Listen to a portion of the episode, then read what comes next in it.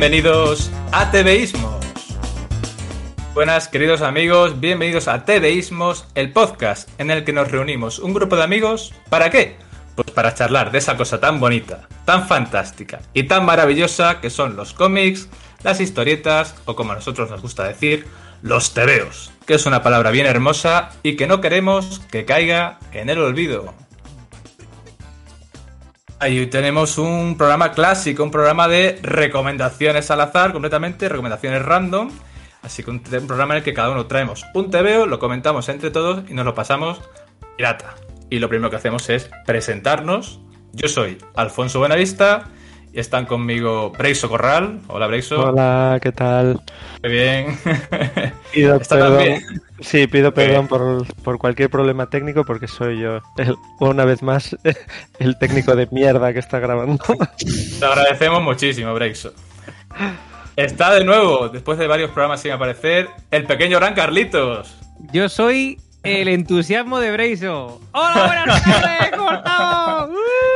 Eh, vengo con mucha energía. ¿Qué tal, gente? Eh, de cuánto, me ha alegrado de escuchar. de verdad que sí. Hola de cómices. Eso es. Está con nosotros también el hombre de Electra, Adrián Carmena. ¿Qué tal, Adri? ¿Qué tal? ¿Qué tal? ¿Qué tal? Buenas noches. Buenas noches digo porque es de noche, pero tú puedes estar escuchando esto en tu casa por la mañana a las 7 de la mañana y no pasa nada. Así que buenos días. Efectivamente, no se te penaliza por ello, claro. Bueno, y está con nosotros también Jaime Infante, de profesión dibujante. ¿Qué pasa, Jaime?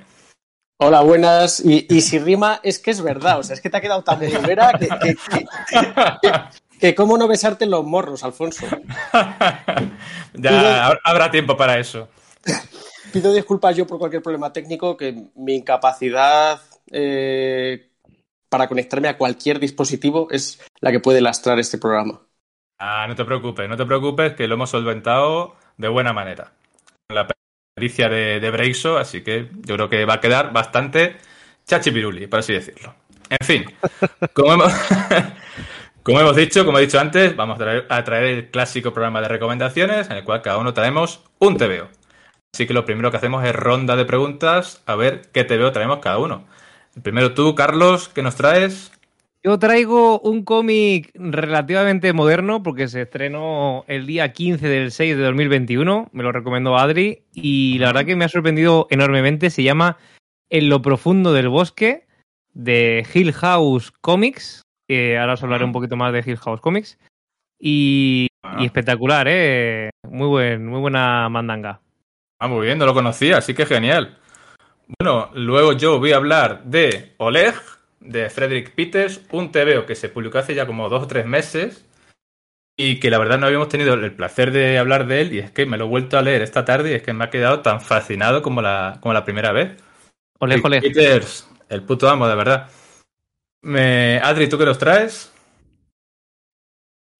Yo voy a hablar de As, el cómic de Sara Soler, también Ah. publicado hace menos de un mes. Sí, sí, vamos, me encantó, me encantó As. Ahora tengo que hablar de él también. Rexo, ¿tú nos traes? Mortadelo y Filemón, peligro en el hipermercado. Buenísimo. Yo sí que mandanga de verdad. No, pero algún día podíamos, ¿no? O Está remontando tanto- Breiso, ¿eh? Está remontando en, ánimos, ¿eh? Ha empezado flojo, pero está empezando a coger ánimo, ¿eh? Me gusta, me gusta. Bien, bien, bien. Claro, yo, el No te cambie la vida de se- padre, se acumula hasta que ya eh, te das la vuelta. Como un Sí. No, traigo Carta Blanca, de Jordi Lafebre, que es un Ah, cómic muy bonito del que hablaremos luego. Es muy bonito, sí, yo corroboro. Jaime, ¿tú qué nos traes? Pues yo os traigo eh, algo fresquito, fresquito, publicado en 2009 y que ahora no se puede encontrar. Eh, Ah, pues de- genial. Lo mejor es, lo mejor es. Pero, pero bueno, sirve como, como llamamiento a ver si alguien lo reedita. Que esto yo creo que podría reeditarlo ECC. Eh, traigo The Wintermell, de Jean-Paul León y Brett Lewis. Mm, Es que ni- no lo conocía de nada. Ni- idea. Así que, mira, voy a aprender mucho en este programa y gracias al de Carlos y al tuyo, que no los conocía. Y me va a venir muy bien para, para futuras necesidades que tendré en el futuro, seguramente. Vas a Futuros cómics que, que necesito. Así que nada, vamos a empezar y vamos a empezar por ti, Carlos, que tú has dejado el- un, cliffhanger muy grande con este En lo profundo del bosque. Dale. A ver, cuéntanos, cuéntanos, que yo eso no sé. A ver, yo me, yo me encontraba sin nada de lectura, apuradísimo, hace cosa de menos de una semana, diciendo, madre mía, mm, voy a volver al programa eh, y, y no tengo nada para leer. Y le pregunté a Fer y le dije, oye, ¿tienes algo por casa? Vivimos juntos y me dijo, no, no tengo nada. Así que dije, venga, pues me voy para Electra. eh, en la calle... ¿Cómo era, Adri? San Bernardo número, número Eso. 20. Yo, yo es que me la sé de memoria porque ya sabéis. Eh, número 20. Y total, que, que Adri muy amablemente me dejó este preparado, así como una mina explosiva. Y dije yo, venga, yo voy a aportar y dije, esto a mí, eh, ¿de qué va esto? O sea, para la gente que puede googlearla, eh, lo profundo del bosque, a mí me llamó la atención, pero dije, ostras, esto tiene pinta de ser terrorífico. Yo de cómic de terror no me veo. Eh, vamos a ver qué, de qué va la movida. Es un cómic relativamente nuevo y luego ya indagando un poco más me di cuenta de que lo edita eh, Joe Hill, el de Locan Key, si no me equivoco, ¿verdad? Sí, el de Local Key, sí, sí. Locan Key. Me gustó bastante Locan Key cuando hablamos de él. Leí un poquito, no me lo terminé, la verdad, porque me puse en otras cosas y se me pasó. Y este sigue una línea similar, no exactamente igual, pero el misterio lo lleva muy bien. El tipo de dibujo me fascina. Mm, con muy poquito dice mucho. Si podéis, si tenéis la oportunidad de ojearlo, os lo recomiendo porque es un ejemplo de con muy poco hacer muchísimo. En algunas páginas es todo prácticamente son cuatro trazos y está brutal. Y es un. Uy, espérate, que Siri se me ha vuelto loca, espérate. Oye, Siri, para. Se ha vuelto loca, Dios mío. En lo no bosque. ¿eh? O sea, Yo de repente se ha vuelto crazy. Eh, madre tengo espíritus en casa, tú. Total, que, mm, que empieza con el despertar de un sueño, ¿no? Estamos, eh, estamos en la zona de Pensilvania y hablamos de dos chicas que son amigas y, y realmente tienen una relación pues súper, súper profunda de, de toda la vida, de llevarse muy bien, de quererse un montón y tal. Y se despiertan en medio de un cine cuando se ha terminado una película. De aquí empieza todo, ¿no? Directamente re- sin recordar qué ha pasado. Intentan hacer memoria y mientras pues nos vamos adentrando un poquito en cómo es ese, ese pueblo eh, donde viven, que se llama Sadder to Think, que es una especie como de pueblo minero en el que la gente ha vivido mucho tiempo de, de la minería, mucha gente enferma, ya sabéis, las, las típicas secuelas que te deja una vida entera de vivir cerca de, de minas de carbón, pues a tema pulmonar y demás. Me gusta un montón porque hace un análisis de las zonas pequeñas de los pueblos de Pensilvania, ¿no? Esa zona del nordeste de Estados Unidos, si no me equivoco, ¿no? Es nordeste, si no me equivoco. Eh, de pueblos muy pequeños, eh, aislados, donde todo el mundo se conoce, donde un, la, un- la- la América profunda, ¿no? Que un- sí, donde un San Benito te dura toda la vida, básicamente, ¿no? Y encima son dos chicas, eh, son dos chicas lesbianas, y, y aquí me encanta el trato de la sexualidad que hacen. La verdad que es un cómic que hace falta más cómics así, ¿sabes? Que no se tome como un oh, qué transgresores somos, sino como vamos a naturalizar ya de una santa vez que el mundo del cómic eh, es como cualquier otro mundo y, naturalizar las cosas hace que sean menos. No sé, como estigmatizarlas menos, no hace falta estigmatizar nada en este caso. No sé, me ha gustado muchísimo una cosa que es muy interesante y es el uso de un realismo, una especie como de pseudo realismo mágico. No sé si os suena eh, La Casa de los Espíritus, pues un rollo así. De repente pasan cosas muy paranormales, pero todo el mundo las da por sentadas. O sea, estamos hablando de que aparecen una especie como de zombies, que de repente hay seres paranormales, que hay como brujas, que... Y todo es tan normal. Estamos hablando de que este libro se basa más o menos en la época de los 90, ¿sabes? Eh, 90, ¿Está ambientado en 2000. los, en los 90? ¿Eh? ¿Está ambientado en los 90? Sí, entre los 90 y los 2000. O sea, no, no en un punto determinado, pero por lo que ves y demás, te puedes más o menos basar por ahí, ¿sabes? Más o menos en la actualidad. Y no sé, es, es muy interesante. Lo, lo sorprendente de todo esto me ha recordado muchísimo, muchísimo, muchísimo a cuando hablamos, no recuerdo quién lo trajo hace mucho tiempo, cuando empezamos el programa, eh, cuando empezamos con el podcast, a Black Hole, Ah, bueno, de Black Hole, sí, sí. lo porque es un cómic que, te, que toda la trama gira en torno a, mm, a un tema recurrente en ese momento de la sociedad, pero sin hablar directamente de él y utilizando metáforas para referirnos a él de forma pedada. Por ejemplo, en Black Hole se habla mucho de las enfermedades, se habla mucho del SIDA, si no me equivoco, corregidme si me equivoco. Tú dices agujero negro. Sí, eh, perdón, Black Hole no, eh, Black, eh, sí, agu- agujero negro, Agujero sí, sí, sí. Pensaba que decía el de Borja González. El... No, no, que ese también es maravilloso y es Ese un cómic hermoso claro, de ver. Es de Black Holes, claro. Sí, Perdona, sí, perdona. de Black Agujero Holes. negro. No, no, me refería a agujero negro, el que es un tomo así gordito que es Sí, habla sobre otra- el SIDA otra y enfermedades. Ese es. Pues me ha recordado un montón porque en este cómic eh, se habla desde el casi prácticamente el principio, de forma un poco vedada, de las relaciones que tenemos. No me quiero meter tampoco en temas que hablen de spoilers porque no es un cómic muy amplio, no es muy largo, es un cómic bastante cortito. Si no me equivoco, son como unas. eh, no, sé si llegará a 200 páginas, eh, ahora lo corroboro, pero vamos, creo que está en torno a unas 180 páginas o algo así. Pero sí que se habla muy de forma como vedada del tema de las relaciones que tenemos con la- los hombres con las mujeres y sobre todo las relaciones de poder, básicamente. Me ha parecido muy interesante, pero, le voy a poner un pero, y es que te deja un sabor como un poco amargo. Eh, pero no, no puedo contaros nada porque prácticamente eso está en torno a la mitad final del libro y de, Ah. bueno, del libro, perdón, de la obra.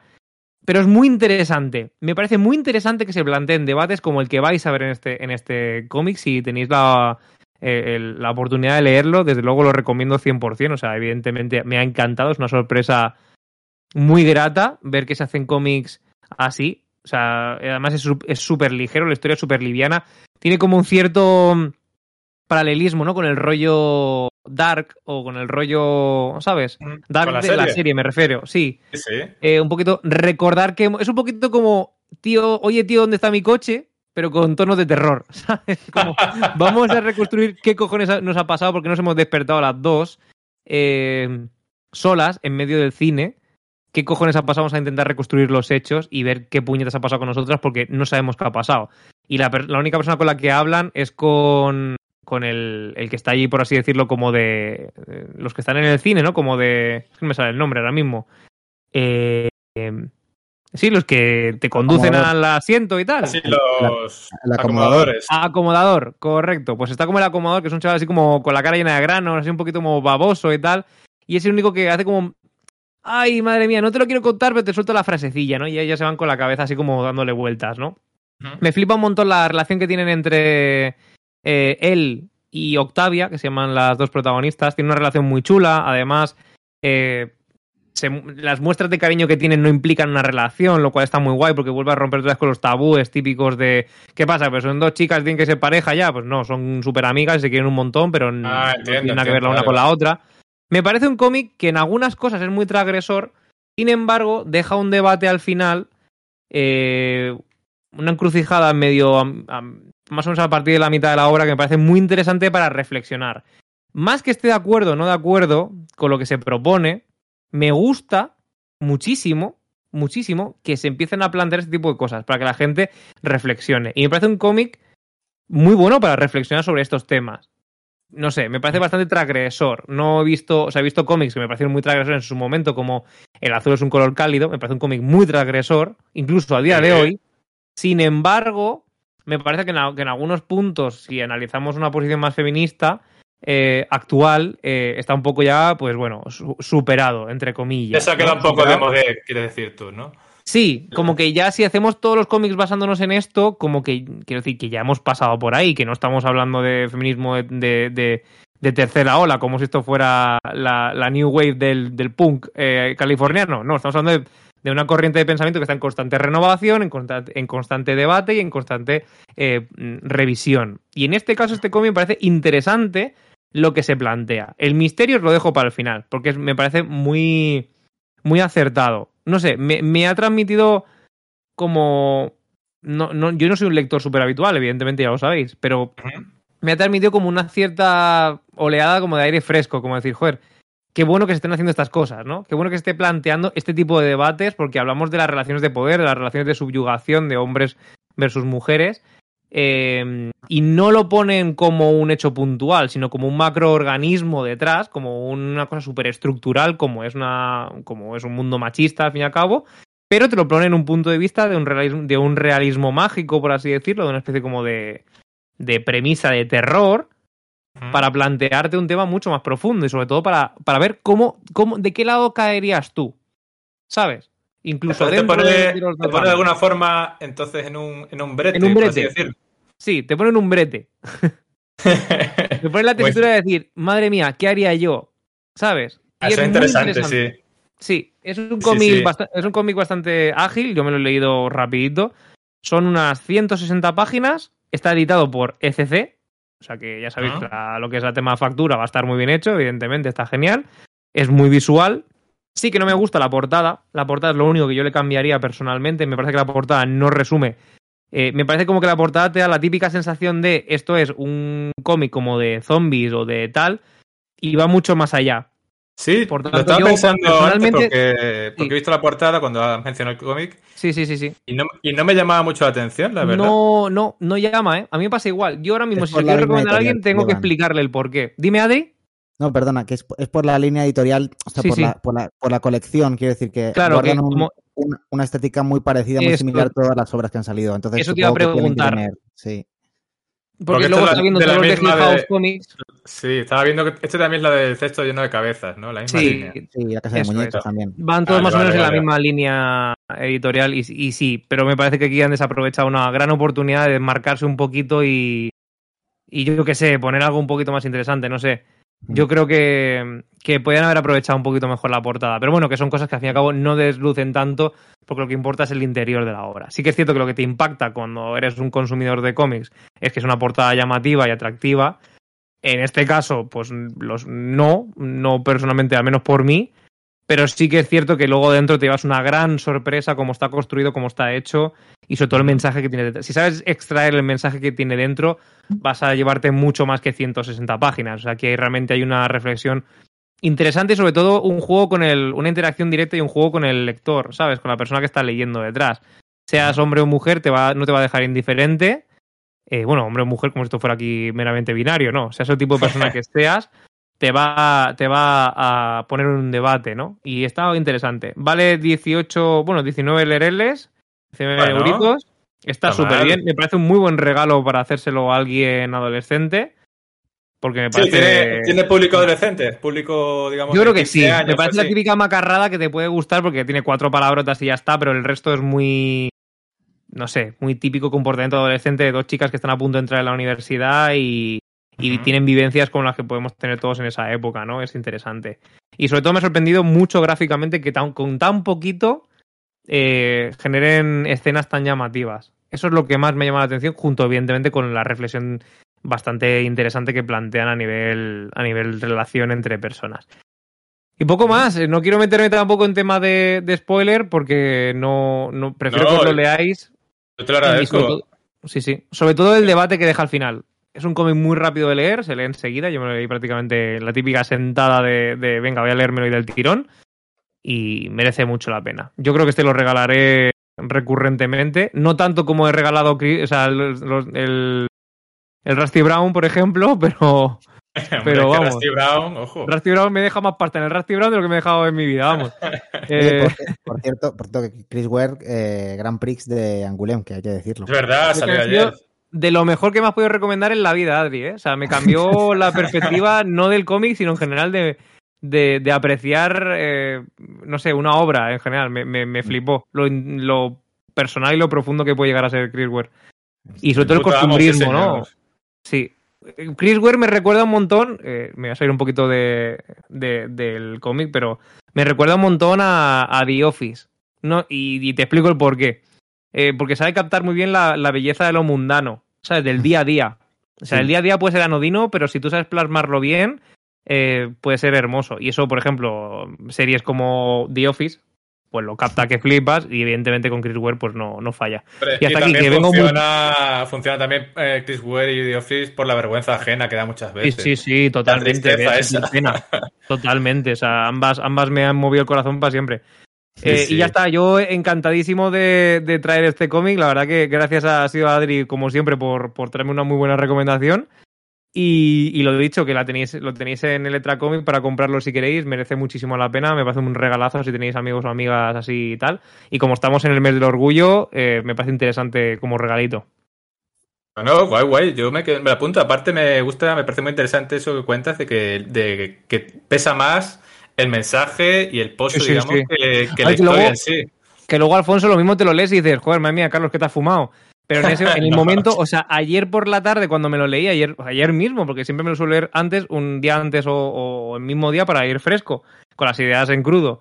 Y me pareció como una reflexión interesante, que no, no digo que estoy de acuerdo, ¿eh? Ojo, que mucha gente luego no venga luego a, a- a bombardearme en en Evox de... Sí, sí. ¿Qué madre mía lo que estás defendiendo? No, no, me parece interesante que se plantee y de esa forma tan, tan interesante, ¿no? Eh, al fin y al cabo. Porque hay cosas que me parecen más o menos eh, que, no sé, yo he leído otra serie de, de obras y estoy más de acuerdo con otras autoras, pero me parece guay que se plantee los debates. Que la gente No, hable. yo, hablar- yo me lo apunto, yo me lo apunto. Apúntate lo ha que se me dejado, me la ha de- me ha dejado con el con Intríngulis, la verdad. el gusanete. De verdad. Sí, sí, sí, de verdad. Lo has vendido muy bien. Pues pasamos a la, a la siguiente recomendación que traigo yo, que es este Oleg, de Frederick Peters, un autor suizo fantástico y del que hemos hablado alguna, alguna ocasión con el, por el TVO Píldoras Azules. Un TVO que hemos comentado a veces, Braiso y yo, que es el típico cómic que le dejas a una chica con la que está empezando a salir para que vea que eres un tío sensible. Esto pasa. Es que hacemos coñas con él que decíamos que, que era como la Viagra, ¿no? Pastillas azules y todo el mundo, ja, ja, ja, ja. Para empezar, para empezar el cómic está muy bien el Píldoras Azules. Un TVO auto- es un TV autobiográfico muy bonito en el que Frederick Peters cuenta cómo empezó la relación que tiene con, bueno, con su novia actual, cómo empezó y los problemas que tenía al principio porque su novia era seropositiva y tenía un hijo que también era seropositivo. Entonces, claro, ahí se veía el hombre pues que había conocido al, amor de su vida, pero tenía ese pequeño mm, conflicto. Luego, bueno, pues por supuesto siguió con ella hasta pues 20 años después y 20 años después ha sacado este cómic que es Oleg. Un TVO también autobiográfico, de una forma velada, ya que él no se llama a sí mismo Frederick, sino que se llama Oleg, que es el nombre del, del cómic. Y te cuenta cómo es su vida 20 años después de haber publicado ese otro TVO. No es que sea una segunda parte, sino que es una especie de, de una nueva visión de sí mismo y, cómo, y ver cómo ha, ha cambiado su vida. Y es un TVO que a mí me parece mm, maravilloso por muchos motivos. Primero, porque te cuenta día a día de, de este personaje, de Frederick Peters. Te cuenta pues su rutina, su vida y la relación que tiene sobre todo con su hija adolescente de 15 años y con su mujer. Es un TVO que a mí me, me llenó de emociones por todos lados. Primero, me parece que mm, tiene una sensibilidad especial para contar su vida, su, su forma de trabajar, su, su crisis de artísticas, porque eh, se ve, al principio te cuenta que está como una medio crisis, que no sabe qué dibujar, no sabe qué escribir. Te cuenta, pues, sobre todo eso, su rutina y lo maravillosa que es su rutina, que él te lo cuenta todo con una belleza y con una naturalidad que es que te lo crees. Y es que es un TVO que respira honestidad por, por los cuatro costados. De alguna forma, Frederick Peter parece que se ha abierto en, en cuerpo y alma y te ha mostrado todo lo que siente y todo lo que piensa.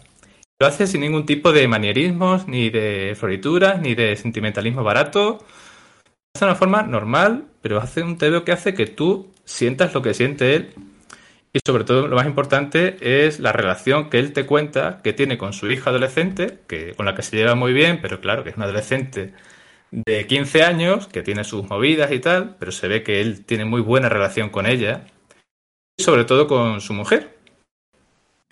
A mí es que me ha, me ha emocionado mucho, porque aparte, yo leyéndolo, vi a su mujer que tiene el pelito corto, rubio, y me recordaba mucho a mi chica, a mi novia. Y entonces de alguna forma me tocó más, porque veía que tenía como ciertas rutinas, ciertos comportamientos, ciertas palabras que se dicen que son las que comparto yo con, con mi chica. Entonces me, me ha emocionado mucho en bastante, bastantes momentos. Luego, ya te digo, lo que te cuenta es, es la rutina realmente, el día a día, su crisis como dibujante, su forma de dibujar, su... en fin, todo. Hay momentos a mitad del cómic que hay un giro que no voy a contar, que también es bastante emocionante. Te tiene ahí un poco de tensión, te, de alguna forma te, el cómic te agarra por el pescuezo, por el cuello y ya no te suelta hasta el final. Pero lo que te cuenta sobre todo es eso. Con una honestidad y una sensibilidad hermosa, te cuenta el día a día y la vida de Frederick Peters. Y lo hace, como ya he dicho, sin ningún tipo de, de sensibilidad, ni de floritura, ni nada. Es decir, de una forma completamente aséptica. Y también te cuenta eh, la forma que tiene Oleg de observar el mundo lo hace sin juzgar a nadie. Ve, por ejemplo, que, que las nuevas tecnologías están a la orden del día, que va todo el mundo mirando el móvil, vamos todos mirando el móvil todo el rato.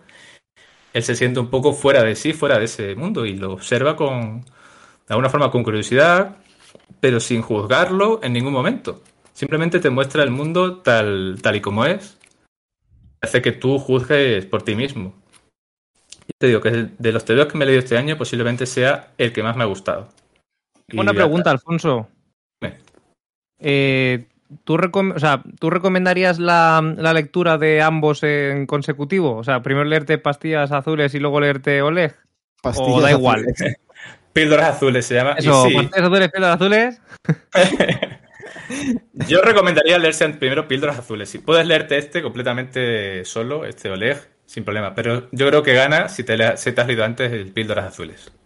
Vale, vale. O sea, que es como. Vale, vale. O sea, es en todo caso re- muy recomendable para que comprendas un poquito el. el- Sí, pero el que, también, de alguna forma, si te has leído Píldoras Azules, te ya tienes cierto cariño por los personajes. Ya los conoces Claro. un poquito más.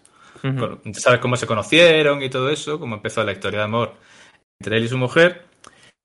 Leyendo esto, pues te gusta ver que después de 20 años siguen juntos, que se quieren, que, que están bien juntos y, y ves su rutina, su día a día de una forma, de alguna forma, ya te digo, maravillosa y que hasta y que dice, pero si es que vive una vida normal, cotidiana, como la de todo el mundo, y dice, sí, pero sabe verle la belleza a esas cosas. Es algo que de verdad que yo leyéndolo, lo he releído esta tarde y es que me me ha encantado, me ha gustado muchísimo. Ya me gustó la primera vez y no sé, un cómic que para mí, ya te digo, el, el cómic que más me ha gustado en lo que va de año. Vaya. Yo sé, por ejemplo, Adri, que tú te lo has leído, Breiso creo que también. No sé qué... Hombre, Adri, yo sé que a ti te gustó. A mí me gustó muchísimo, sí, me parece que da una, una visión muy honesta de su proceso actual, vital. eh, y, y- y además es, lo hace de una forma que, que puede... Yo al principio eh, me pasó que, que le veía un poco, digo, joder, que está siendo un poco tecnófobo, está siendo un poco carca, está- pero realmente no, no, no juzga, él simplemente expone lo, que está viendo y, y el que está juzgando casi eres tú, ¿no? Que está, estás predispuesto a que una persona mayor, por exponerte eso, te esté diciendo ciertas cosas, es mentira. Y, mm, y- y realmente me parece simplemente su visión sobre la realidad y me pareció muy interesante. Y creo que, que además el- todo el tema del, del bloqueo creativo que tiene, ¿no? Como autor y cómo intenta salir de eso y cómo lo afronta, a mí eso me parece súper interesante y me encantó la relación que tiene con su hija. O sea, de lo mejor que, que tiene el cómic. Sí, sí. Y luego, eh, hoy mismo, bueno, hoy mismo, hoy no sé cuándo se me tira esto, pero está, hace poquito, ha salido eh, Saqueo, que es eh, Sí, otro, sí. otro TVO suyo de que yo creo, que ayer lo comentábamos, eh, parece el cómic que está intentando hacer aquí. Sí, completamente, porque hay un momento en el que él le enseña a su mujer viñetas que ha dibujado que no tienen conexión ninguna con otra, son como viñetas un poco posapocalípticas, caóticas, raras. Y ayer que recuerdo que estuve en el extra y estuvimos mirando un poquito eh, este TVO, el saqueo, y eran cada página una viñeta que no tenía nada que ver la una con la otra. Da la impresión que sí que es lo que estaba pergeñando Frederick Peters mientras escribía este, este TVO. Es Casi, casi un tríptico, diríamos, entre píldoras azules, Oleg y, y Saqueo, pero Sí. vamos, que se puede, leer- se puede leer independientes, como decías. Sí, completamente, completamente. Y luego aparte, pues tiene muchas reflexiones o diálogos que te quedas con ellos de alguna forma, que te impactan o que te gustan. Y no sé, yo ya te digo, leyéndolo y releyéndolo, cada vez le saco, le saco más cosas. Por ejemplo, hay una viñeta que siempre me gustó, que estaba hablando él con su, con su representante, diciéndole que no le han dado el premio de Angoulême, que, que no está seleccionado, que bla, que bla, bla. Y, y Frederick Peters pues se queda y dice, bueno, pues me da igual, pues ¿qué le vamos a hacer? Otro año será. Y, y le dice el representante, a veces envidio tu indiferencia. Y dice Frederick Peters, sí, mi indiferencia es algo que va de la mano de mi soledad. Y no creo yo que envidies mi soledad. Y tiene como frases que, que de verdad que, se- te marcan y que a mí se me, se me quedaron grabadas, a fuego cuando lo, cuando lo leí. No sé, ya te digo, es un TVO que, que me ha encantado y que recomiendo muchísimo a todo el mundo, ya se haya leído el Píldoras Azules o no, porque es verdad que es un TVO sobre el proceso creativo. También es una declaración de amor brutal a su hija y a su mujer. Me parece algo, ya te digo, precioso, precioso. Sí, sí, sí, sí, Una cosa total. única. No sé. Reiso, ¿tú, ¿tú te lo leíste? Eso igual se ha ido por ahí. Por eso está. Es que, perdón, Haciendo de padre.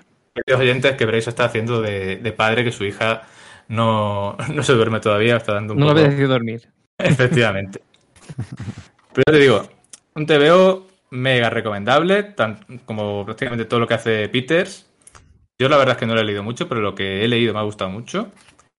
Y que recomiendo a todos. Aparte, este género de cómics autobiográficos, creo que es un, un- vamos, un cómic, un género fuerte hoy en día. De hecho, hicimos un especial sobre cómics autobiográficos.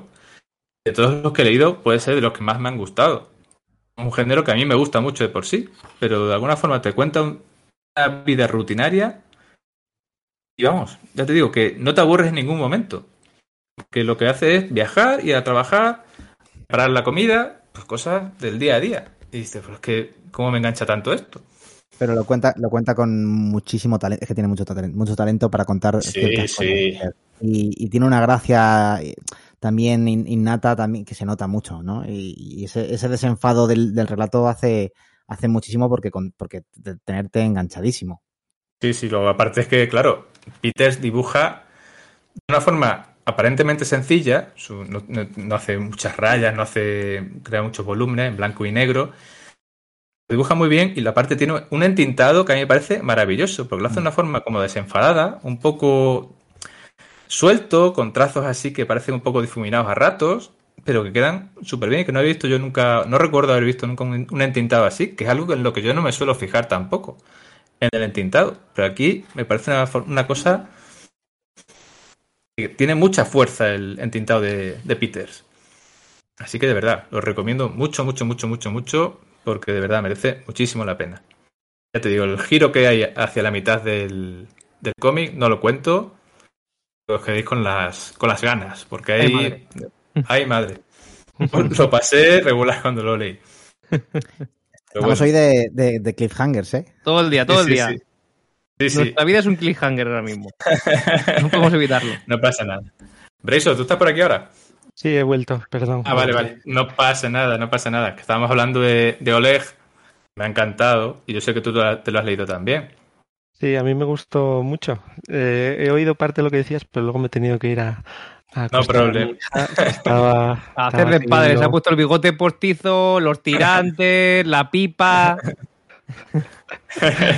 Eso ya lo llevo, Carlos, no, no tengo que ponerme nada. Pero a mí me gustó mucho, la verdad. Eh, me mola. Tengo dudas, que no sé si las has comentado, de qué, qué pasa con el niño que salía en el anterior. Claro, en es verdad que Píldoras el azules. Es- Píldoras es- Azules aparece un niño y en este no aparece en ningún momento. Lo ¿pero es, esta, lo ni- obvia ¿Es porque- esta niña? ¿O, o se, No. o No, se no, no. murió, o qué? No, no, a la, a la niña de hecho la obvia en el primer relato. Es que claro, él en el primer, eh, en el Píldoras Azules sí es él, digamos, pero aquí es- está ficcionado, o sea, es, es un avatar. Entonces se toma la licencia de obviar a su a ese niño. Y entonces Mm. mete a su hija, que no estaba en el otro. Claro, pero la hija, en, en Píldoras Azules, que no sé si en la segunda o tercera edición, había un, un anexo, un par de páginas o tres, en la que hablaba con la hija y que cómo se sentía tras, le- tras haber leído su, su Píldoras Azules, en la que ella no estaba, y le preguntaba qué le había parecido, si le gustaba, si le molestaba que no hubiese salido ella, con lo cual yo entiendo también que Peter tiene esa hija y igual es, que igual es esta, pero es verdad que obvia al, al niño. No sé, yo- igual es lo que dice Adri, que como aficionado, pues ha preferido quitar eso de encima, eh, quitar eso y de alguna forma igual darle más protagonismo a su hija que no la tuvo en el primer, primer volumen, en Píldoras Azules, vaya. Ya, o igual el hijo dijo, mira, estoy hasta la polla de salir en tus cómics. no lo sé. Pero a mí me gustó mucho y me pareció eso. Es como. Es un complemento muy guay al anterior. Es como un. No sé por qué, me recuerda un poco, no sé si las habéis visto, a las pelis estas de Ethan Hawke y Julie Delpy. Mm. La- el rollo de que. Antes antes del amanecer. Sí, Exacto, amanecer, antes del sí. amanecer, antes del atardecer, antes del anochecer, o algo así. Sí. Yo he visto la Que- primera solo. que va recuperando a la misma pareja como cada una hay nueve años de diferencia, ¿no? La primera Sí. es como cuando se conocen que son prácticamente adolescentes, bueno, son universitarios y tal. Y, y me ha recordado un poco la diferencia entre este cómic y el de Píldoras Azules, un poco a eso, ¿no? Como es, son los mismos personajes, pero en un momento vital totalmente distinto y es muy guay, es muy guay ver que es tan de verdad y que son ellos como ¿Qué las es? preocupaciones son, son realmente muy diferentes y muy distintas, pero siguen siendo las mismas personas y se siguen Mm. queriendo mucho entre ellos. Entonces, no sé, era como eso, como volver un poco a, a una familia que habías dejado ahí abandonada durante muchos años y de repente te sentías como en casa. Porque una cosa que me flipa de Frederick Peters, que supongo que ya lo has dicho, es el rollo este como de que te transporta súper bien a, a- pues cuando hace ciencia ficción a sus naves estas rarísimas y cuando hace su vida a su casa tal. Es como que realmente conoces su ciudad su casa Sí, tal. No es sé, muy te da una sensación de intimidad muy muy guay la verdad Sí, aparte tú has dicho una cosa, una palabra que yo creo que es lo que más transmite este TVO, que es verdad. Te veo que no parece, que es todo lo que pasa mm, es, es real. De alguna forma sabes que es real. No te piensas que nada es ficcionado, nada es exagerado, nada es una cosa loca, sino que todo lo que pasa es verdad. Y él da la impresión eso, que se ha abierto completamente y dice, pues te voy a contar mi vida. Y es mi vida de verdad. Mm. Y es lo que yo más valoro, porque muchas veces que hemos leído otros mm, tebeos biográficos, autobiográficos, pues de alguna forma se notan más las, las costuras o las cosas más ficcionadas y tal, pero este yo me lo creo todo. Todo lo que pasa y, y me reconforta y me gusta, como tú dices, que esta, esta pareja sigan juntas después de 20 años y que se quieran y todo eso. No sé, me, me quieres toca creer mucho. en el amor Alfonso quieres creer en el amor La verdad es que sí. Pues eh, también hemos mencionado enamorado de la vida. exacto También habíamos mencionado, que no sé si lo haremos al final, de hacer un especial Frederick Peters. O sea que Podemos Sí, hacer, os- sí. si os mola Oleg, pues siempre podéis escuchar más en otros programas de TVismos futuros. Clica en el link de la bio. Bueno, antes que nada, antes de seguir, que Carlitos se tiene que ir porque madruga Sí. mucho mañana. Vamos, a levanto el país. No pongo vacunas, lamentablemente, pero levanto el país.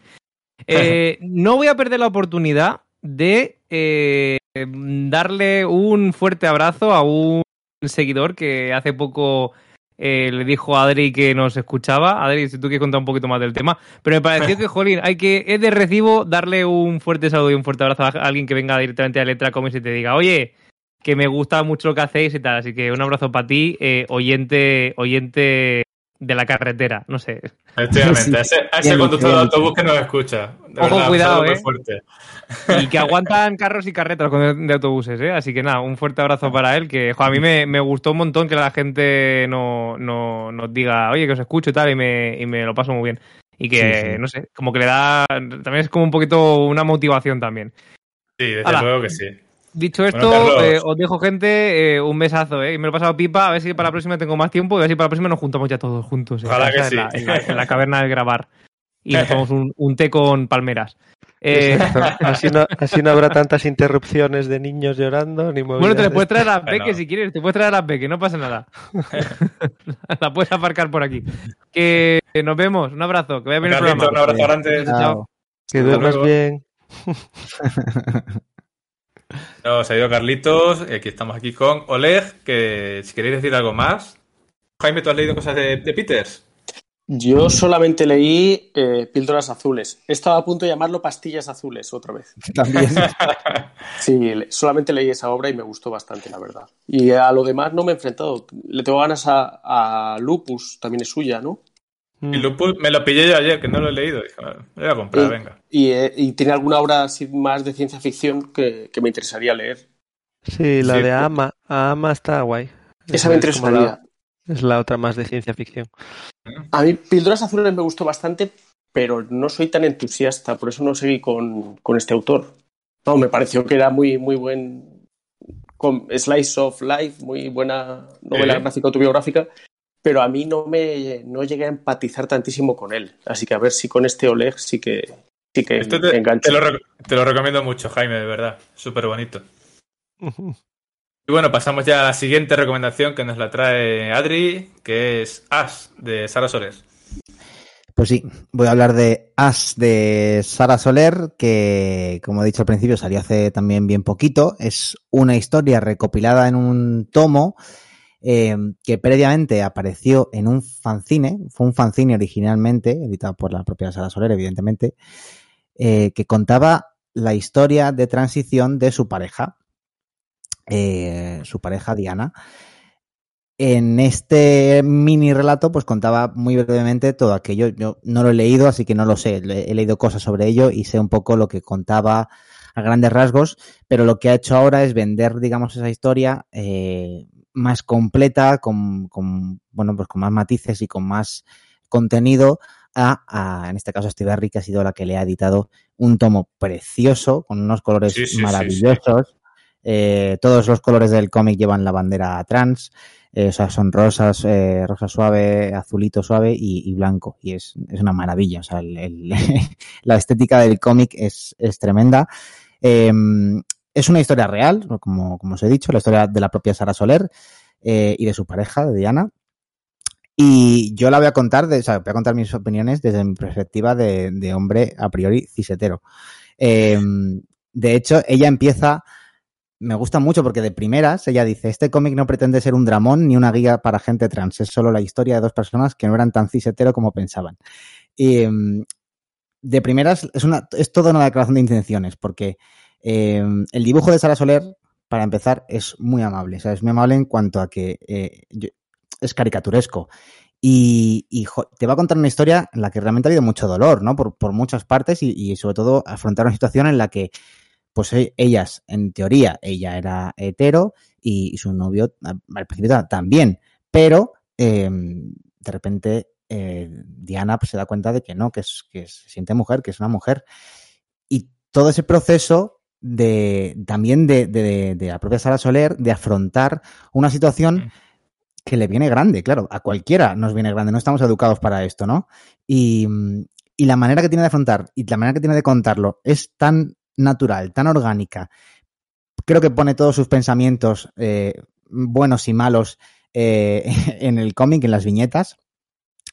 Hay momentos mm, realmente emocionantes, o sea, el hecho de que ella directamente al principio diga, bueno, pues es que yo soy hetero, creo. O sea, yo, ella, te voy a ayudar en todo porque también somos mejores amigas, pero, pero, pero claro, yo no te puedo prometer que podamos seguir juntas, porque yo en principio soy heterosexual.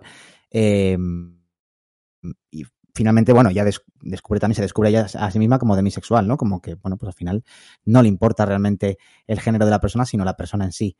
Eh, luego es un cómic como he dicho, con muchísimos momentos muy emotivos. O sea, tiene un par de momentos súper emocionantes y, está contado con ese desenfado y con esa naturalidad que, yo creo que lo hace todavía más enternecedor todo, ¿no? No sé, a mí me, parece una historia súper cautivadora, una historia que, es súper didáctica sin intentar ser aleccionadora, que es súper importante. Eh, ellas te cuentan su historia, es su historia, es así lo han vivido, así lo han sentido y ya está. Y encima sirve mucho para darte cuenta de cosas que tú, yo, yo en mi caso como cisetero no veo, ¿no? Y, y a mí es que no, no, no sé qué, qué, más puedo decir, porque realmente no, no hay un cliffhanger, ¿no? Como, como habéis dicho antes.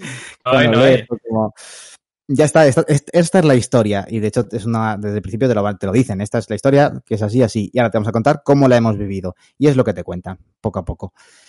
Millones de situaciones, hay una situación que me pareció eh, bueno, hay situaciones, ya digo, muy dramáticas y muy graciosas. El drama está desenfadado, como digo, lo hay, lo existe y tú lo ves. Y las, las, las eh, momentos graciosos son muy guays. Son muy guays, incluso ya te digo que son emotivos. Son muy graciosos. Sí, son muy el graciosos. Es que Sara Soler, Sara Soler, es muy graciosa. El momento, muy graciosa. Que, el momento en el que Diana va a mear a un baño de chicas por primera vez, ah, sí, cómo sí, lo vive, claro. Cómo lo expresa, a mí me parece maravilloso. O sea, me parece sensacional. Y luego hay, un momento, bueno, es que no voy a desvelarlo porque a mí me parece súper guay, en el que la propia Diana se da cuenta de que una vez supera la barrera de mmm, un poco los prejuicios trans, ¿no? De toda esta época, o sea, todo esta, este proceso que has vivido transicionando y se siente mujer y la aceptan mmm, en, en, la familia como mujer, en la familia de, ah, ya Sara. Sé, ya sé a qué te refieres, sí. Hay un momento que se da cuenta de que ahora tiene otra lucha, que es claro, ahora es una mujer también. Entonces, eh, manda leches, ¿no? Que, que, que, que también le toque vivir en esa lucha. Es, es brutal. Es, y ya digo que está contado con un cariño, pues, como no puede ser de otra manera, ¿no? Es su pareja y, y bueno, pues ahí, ahí está. Y bueno, pues eso, a mí me parece un ejemplo y una historia preciosa, un, uno de los cómics más, diría, relevantes que yo he leído en mucho tiempo por, por el contenido, por cómo está contado, por el cariño que tiene, no sé, me parece una, una maravilla. Y, en fin, no puedo decir mm, nada más que comprarlo, Sí, yo estoy leerlo muy de Yo estoy muy de acuerdo. De acuerdo con todo lo que has dicho. Aparte, ya te digo, me lo leí también hace poco. Y es verdad que el conflicto que le- se le plantea a Sara Soler al principio, claro, es muy fuerte. Que de repente, que era tu novio, te diga, es que me siento mujer. Es que, voy a- es que soy mujer. Claro, ¿cómo te quedas? Dice, bueno, pues, hostia, es que yo no sé si te iba a querer, si yo soy hetero, si yo quería al chico, ¿cómo voy a querer a una chica? Claro, y lo entiendes, dices, joder, que me pasa a mí, digo, ¿cómo, cómo afrontas eso? Y, y cuenta muy bien esas, esas dudas, esa- esos, Sí, sí. esos miedos. Claro, Sí, luego es verdad lo que te cuenta luego, que ya es demisexual, ¿no? Cuidado. Y que Claro, lo que quiere. Una duda, que es demisexual, que no, no conozco ese término.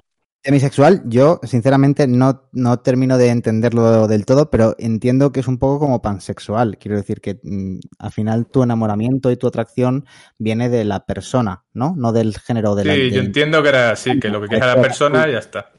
Es que creo que el término pansexual ahora está como denostado. ¿no? Ah, sí. Mm, Me Ah, suena. pues yo no sé. Claro, Bueno, es en que hay que reconocer que, que a, a veces los ciseteros tan No normativos como nosotros a veces nos, nos No. quedamos un poco atrás. Pero creo que sí, que lo de pansexual está ahora como mal. Claro. Ah, Ya no, ya no se dice por algo. y No sé explicarte muy bien por qué. A mí, a mí lo- tal como lo expresa ella, la de, mi- la de mi sexualidad, que es lo como se declara ella, a mí me parecía que era pues i- igual, pero si dices que es por esto, igual puede ser por esto, ¿no? Que han cambiado el- la denominación Sí. un poco. Creo que sí. Pero no estoy seguro. ¿eh? O sea, igual nos están escuchando ahora y diciendo, pero estos, estos cavernícolas. Creo que, Sí. creo, creo que demisexual, creo que demisexual es como que son personas que previamente han establecido un vínculo afectivo eh, y entonces Ah, eh, sí, era algo así, que tiene que, haber, que tiene que haber afecto, amor hacia Eso otra es, persona. eso es. Sí, sí, eso sí, es. sí, me suena que sí, sí. Mm, Perdón por si la, la estamos cagando con cosas de estas. Eh, eh, per- Disclaimer perdón, legal. perdón por la, perdón por la pregunta. Ha sido... No, no, si yo, yo lo que te digo es que ha sido un cómic que yo he aprendido un montón y sigo Y aprendiendo. yo también, yo también, yo también. Aparte, fíjate, yo tengo una amiga que su antigua sobrina ahora es sobrino.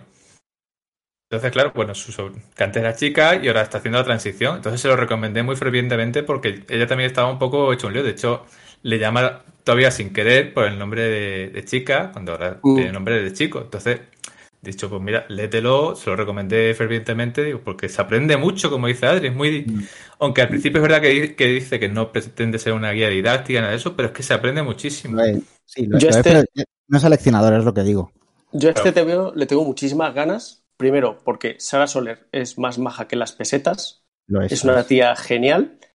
Y luego, eh, es que todo esto, no sé por qué, más allá de que esté en el ambiente, pero todo este tema trans y demás es- ha sido muy trending topic en mi ambiente personal últimamente, en los últimos meses. ¿no? Ha sido un tema que ha surgido muy a menudo en conversaciones, por circunstancias de gente conocida y demás. Y eh, me hace eh, especial ilusión porque creo que es un TVO que me servirá a mí para cargarme de razón y para argumentar cosas. Sí, sí, sí, Eh, seguro. Eh, porque creo que es un TVO que JK Rowling no aprobaría. No. Ent- no, ent- lo entonces, tacharía. Ay, si veis a qué me refiero y por dónde van mis discusiones de últimamente, pues creo que es un TVO que me, me ayudará a entender mejor aún ese mundo. Además, con la sensibilidad y la, y la gracia natural que tiene Sara para, para contar historias, pues vamos, tiene que ser eh, una pasada. Y aparte de Sí, que sí. es, eh, como objeto en sí es precioso, porque el, el estilo de diseño de Sara es, es, es una maravilla. Sí, Mm. dibuja muy bonito, tiene unas formas redondeadas, muy agradables de leer. O sea, es un TVO que, que, que entra por la vista, además. Mm. El diseño que ha hecho también para la portada, para el álbum, es, es precioso. Una maravilla. Y luego, eh, ya digo que las, las escenas de, de humor son muy graciosas. Es que la, Sí, sí, la sí, escena, sí. la escena en la que a Diana le hacen un mansplaining de manual comprando Warhammer, cuando lleva toda la vida comprando Warhammer. verdad, como- es verdad, es verdad, es nada. Es que todo ese tipo de cosas dices, pero es que ¿en qué sociedad vivimos, por Dios? Sí, sí, sí, sí. Yo sí, Pero te veo que, gracia. te veo que recuerdo que compré, bueno, hice una compra gorda en Electra y vamos, fue el primero que me leí de, de 5 o 6, que, a los que le tenía muchas ganas, incluido el que va a hablar Briso a continuación. Digo, no, no, primero me leo el Ash, que le tengo muchísimas ganas, y es que de verdad es divertido, es tierno, eh, se aprende un montón. Tiene todo, es un TVO que, como hemos dicho muchas veces, que hay TVOs que deberían ser obligatorios en colegios e institutos, Mm. este debería ser uno de ellos. Junto con, pues yo que sé, con arrugas, con igual con el azul en color cálido que ha comentado Carlos antes y cosas así. Me parece un TVO de obligada lectura, que se aprende mucho y que valdría para ahorrarnos muchos problemas, vaya, para evitar Es- muchas discusiones. También sería un buen tema, ¿eh? el, el hecho de un, un programa hablando de cómics que podrían darse los colegios, ¿no? Pues sí, oye, lo apuntamos, lo apuntamos. Es que al final sí. también más que de eso, lo que decías tú, de que ser didáctico o no, se trata un poco de exponerse a historias que han estado como muy al margen o muy silenciadas o muy poco presentes, ¿no? En el y a poco que la eso, pues que te expones un poco, eh, pues ves que realmente pues son historias como todas, humanas al final. Es como que todas las dudas que puedas tener pronto quedan solucionadas, ¿no? A mí yo me recordaba que yo trabajé con una chica que se llama Abril Zamora, que también es trans, y nos Eh, enseñó, sí, nos enseñó un documental que hizo de su transición, que, que luego nunca, nunca se lo emitieron, la verdad, lo nos lo enseñó, lo tenía en YouTube con password y tal, y era como un documental que habían rodado ella y su novio cuando, cuando empezó la transición. Y era un poco esta misma situación, ¿no? Porque ellos eran una pareja de chicos gays y entonces pues de repente pues él Abril se convirtió, dejó de ser Abel y empezó a ser, se dijo que se sentía Abril y transicionó.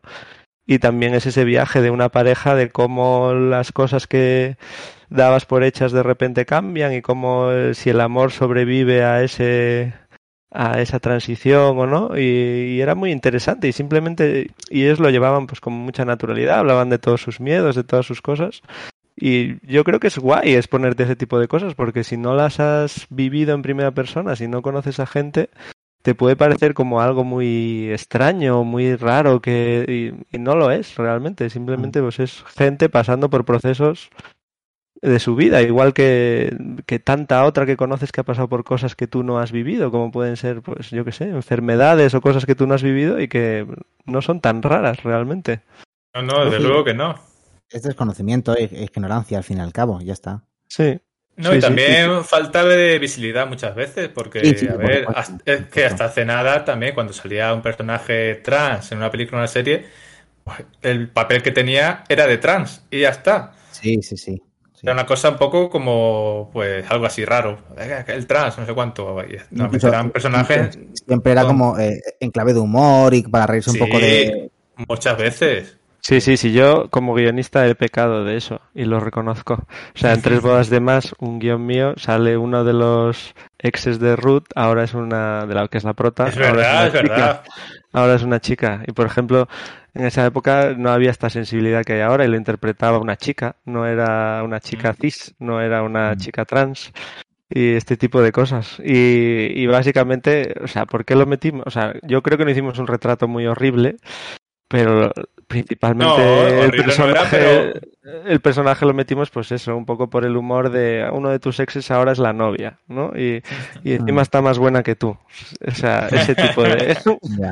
ese tipo de perspectiva. Claro, Sí, sí. pues eso es básicamente pues eso, que no has estado expuesto, que no has tenido amigos, que no has ta- tal y pues te hace Claro. gracia, lo ves como ajeno y dices, ja, No. Bueno, pero lo, lo guay es que lo sepas ver, es que eso es lo guay, que a día de hoy Sí, puedas sí. fijarte en eso y decir, mira lo que hice yo. Sí, sí, sí. A ver, yo eso, dentro de lo que cabe, creo que no es. Espero, vamos, no sé. Igual sí. luego de repente nos escriben un mogollón detrás diciendo, "Ah, es horrible, veo tres bodas de más y me parece indignante. Pero vamos, yo creo que no, no dejamos el personaje a la altura del betún ni nada así, Yo, ¿sabes? creo, No era. yo, eh, creo que no, que no, no, lo- no reíais de ese personaje ni lo ridiculizabais, nada No, de eso. Por eso. Simplemente que había hecho la transición y ya está. Sí. Ese era, ese era el rollo, pero, pero claro, por ejemplo, a mí me hace gracia eso, lo de la sensibilidad ahora con que los actores y actrices trans pues tengan, tengan posibilidad de interpretar ese tipo de papeles, porque ya que encima no, pues no tienen mucha oportunidad de trabajar, Joder, pues que los, los papeles que son para trans que los puedan hacer ellos. Y en, En el esa caso, época, cuando nosotros lo hicimos, que es 2013, me parece, pues es que ni se planteaba eso. O sea, nadie, no hubo esa, esa conversación siquiera. Y es, es Claro. fuerte, es, es fuerte pensar que, sí, sí, sí. que ni Que siquiera había la conversación. Hace cuánto, siete años, fíjate. Parece que no, pero las cosas cambian. Hombre, el personaje este, la actriz que acabas de decir, Abril Zamora, ¿verdad? O sea, la, la podréis reconocer porque es una de las actrices que aparece en la serie de Netflix El desorden que dejas. Sí, De amiga de la prota y ella te digo que hace trans, pero hace un personaje, mm, por así decirlo, pues como podría ser cualquier persona, que no hace de trans, que hace de amiga, que no me acuerdo qué profesión tenía ahora mismo, porque la vi hace ya tiempo. Que, sí, pero vamos, que no está que es definido por su, por Efectivamente. su condición de trans, ¿no? No, no. Efectivamente. Así que ya Sí. te digo que, que me parece que es un, un gran TVO como el que ha traído Adri y que recomiendo muchísimo, muchísimo, muchísimo. Leedlo, por favor. Por favor. Y vamos ya con el siguiente TVO que la verdad es que también me ha encantado, que es Carta Blanca, de Jordi Lafebre. A ver, Brexo. Ah, pues aquí lo tengo. Mira. que, pues es un cómic de Jordi Lafebre. No sé si, si os acordaréis, es el dibujante que ya hemos hablado algunas veces de Los Buenos Veranos, que es esta serie de álbumes que tiene con, con el guionista Cidru, que es este guionista francés, que colabora bastante con autores españoles. Catalán en este caso, Jordi es, vive en Cataluña, no sé si él es de origen valenciano, pero creo que vive en, en Barcelona. Y, y a mí siempre me ha encantado el dibujo de Jordi Lafebre, ya desde, desde los primeros cómics que hacía con Cidru, me empezó a flipar ya del todo en La Mondaine, que no sé si os lo habéis leído. sé que Alfonso me- sí, porque se lo dejé yo, me parece. Ahí me lo dejaste, sí. Lo tengo en mi lista de pendientes eh, para comprármelo. Y entonces yo, ya solo por el dibujo, me compro todo lo que haga este señor porque me, me encanta cómo dibuja. Y este es el primer cómic que guioniza él mismo. En vez de apoyarse en un guion de Cidru, lo ha escrito él. Y por lo que le he oído decir, tardó bastante en, lanzarse y en escribirlo. Es como una idea que tenía desde hace mucho tiempo, pero que le costó, le costó llevar a cabo y hacer el guion. Y cuando empiezas a leerlo te das cuenta un poco de por qué, porque es una historia peculiar y original. Es una historia de amor de dos personajes, de, un, un señor, estos son cisieteros, son un chico y una chica, un señor y una señora, que está contada al revés. O sea, digamos que empieza cuando ellos son ya ancianos y, y se dan una segunda oportunidad. El primer capítulo es ellos dándose una segunda oportunidad y decidiendo intentar en la tercera edad, digamos, la historia de amor que no han podido tener durante su vida. Y cada capítulo es un el capítulo empieza por el capítulo 20, el siguiente es el 19 y es un poco antes en el tiempo. Entonces vamos conociendo un poco cómo ha sido su vida durante este tiempo y cuáles han sido sus distintos dimes y diretes, porque no han estado juntos, que, con quiénes han pasado su vida, si han tenido hijos o no, cuáles han sido sus trabajos. Él ha sido librero y marinero, ella ha sido alcaldesa. Y el cómic termina, digamos, cuando se conocieron. Pero librero y marinero. Atención. Sí. Atención ahí. Sorpresa sí. en las gaunas. Sí, sí, ha sido cosas muy diferentes. Es como, ha sido librero de una librería, doctorando en física cuántica y un eh, personajazo. marinero. Bueno, yo ya Eh. sé, sé que yo de mayor voy a ser corto maltés. vale, el mejor chiste de la noche ha sido hecho. Ya podemos ir. Pero te estás preparando el doctorado en física cuántica. No, ese, ese me lo voy a saltar. Entonces, básicamente es una historia de amor. Es la clásica historia de amor, pero tiene la originalidad esta de que está contada al revés. Y yo he de decir que al principio, sobre todo, tenía un poco de dudas. Me parecía en algunos momentos en plan de. No sé si no es un poco ñoño, un poco horterilla de más, un poco. Un poco rebuscadete todo, pues esto mismo, lo de, ¿no? Lo del rollo de. Es doctorando en física cuántica, pero tiene una librería, pero ella es la alcaldesa de la ciudad, pero tal. Pero la verdad es que poco a poco todos esos eh, reticencias que podía tener al principio con la historia, con los personajes y tal, la verdad es que se me fueron pasando y me fui dejando llevar por el tono de la historia, por el, por los personajes y tal, y me dejé de dejé de cuestionarlos, digamos, me dejé un poco arrastrar y, y, entonces lo empecé a disfrutar muchísimo, la verdad, y, y me acabé emocionando bastante y hay secuencias o sea, si, si, no intentas imponer tu visión sobre el cómic, digamos, y te dejas arrastrar un poco por lo que te propone Jordi Lafebre, que es este rollo, pues eso, igual un pelín poético, un pelín exagerado, un pelín romanticón de más para alguna gente, si tú te dejas llevar por eso, realmente lo disfrutas. O sea, porque hay secuencias que a mí me gustaron mucho, sobre todo cómo te va. Mm, creo que le pasa un poco a Jordi Lafebre como, a, como lo que decía un poco antes de Frederick Peters, que te transmite los espacios y los lugares de una manera que se te hacen de verdad y ya los ya los ves como si fueran tu casa, digamos, como cotidianos. Y entonces, por ejemplo, el despacho de la alcaldesa que donde ella se tumba en el sofá a hablar con él por teléfono porque él está navegando por el mundo y tienen esta especie de relación epistolar a distancia y tal y de vez en cuando se llaman pues yo ya, ya era como mi despacho, ya me parecía como que había una intimidad ahí en esas escenas. Hay una en la que él está en una playa ahí tirado ah, y, sí, y, justo hay una cabina de teléfonos y, y ella está tirada en su despacho y tal y esa me pareció como súper íntima, como de qué bonita esta secuencia. Y luego, también, a pesar de todo este rollo tan igual romanticón que os digo, sabe meterle un pelín de humor. Hay una secuencia con un pedo que es bastante graciosa, sí, porque sí, un sí, pedo siempre hace gracia y todos lo sabemos. Y entonces no todo es este, este rollo Amelie, digamos. No sé por qué me ha salido el referente, pero no sabes. Bueno, es verdad que tienen buen, que tienen cierta similitud. Podría tener, ¿no? Con esa, tener, ese, sí. ese tipo de, de historia romántica, os estoy hablando un poco. Sí. Y, y si te dejas llevar, yo la disfruté un montón. Y me encanta una cosa que hace Jordi Lafebre, que es que se inventa una ciudad, que es una ciudad que no existe, pero que de repente parece de verdad. Es como totalmente falsa, de mentira y tal, pero como que te la crees de alguna manera. Y, y quieres vivir te... en ella, además. Hombre, total, por supuesto, porque encima es que la hace súper bonita, con una parte vieja ahí cojonuda, en la que encima abren un puente, porque gran parte del relato de ella como alcaldesa es es que el puente que ves al final, que, que, está construido, ella ha luchado mucho para construirlo y ha, se lo ha currado un mogollón para conseguir construir ese puente. Peleándose entre otros con él, porque él no le quería dejar derruir su librería, que era la librería de sus padres y que luego él tiene de mayor. Y necesitaban derruirla para construir el puente. Y entonces vas viendo como todos estos pequeños momentos de su vida y la verdad es que yo cuando se acabó me dio bastante pena que, como no seguir viendo más momentitos de esos. Es como que con, con, esos momentos te va construyendo, no sé, una historia y unos personajes con los que realmente te sientes muy a gusto y muy cómodo.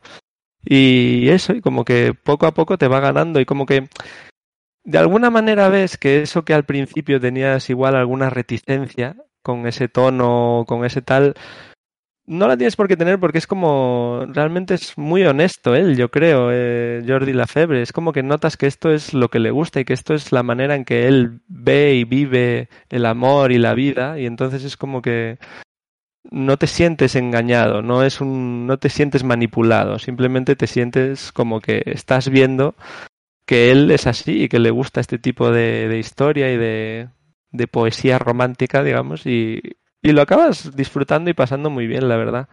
Yo hay esos pequeños momentitos que se me quedaron y que incluso me venían a la cabeza días después de haberlo acabado. Y eso uh -huh. no es tan fácil.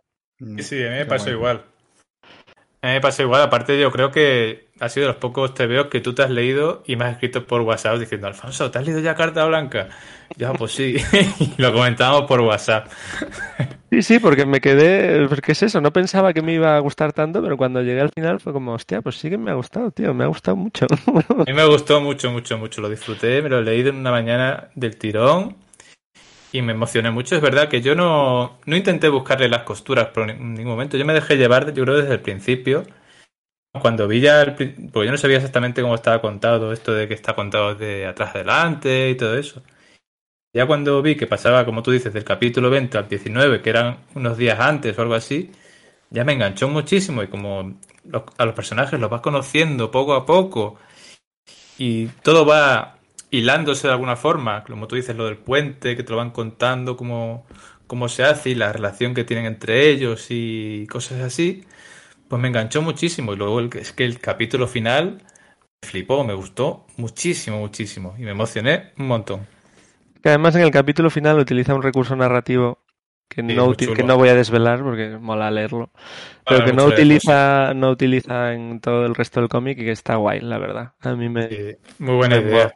Sí. Luego, aparte, es que el dibujo, el dibujo de la febre, que tiene un dibujo, como tú dices, precioso, que es así como realista, pero tiene un rollo cartooniano, un poco, un poco Disney a veces. Sí, las caras sobre me gusta todo. en las caras sobre todo y también la- los gestos y, y utiliza mucho también pues bueno el color es precioso el color un color así muy cálido muy bonito que es muy agradable de leer de esos te veo que, que te apetece leerlos una y otra vez por el, por el dibujo también Es un TVO Sí. que se ve como hecho con mucho cariño, muy cuidado, muy eh, incluso la edición, el papel, no sé, a mí me parece como una de esas obras, lo que te digo, muy honesta y hecha como con mucho cariño, ¿no?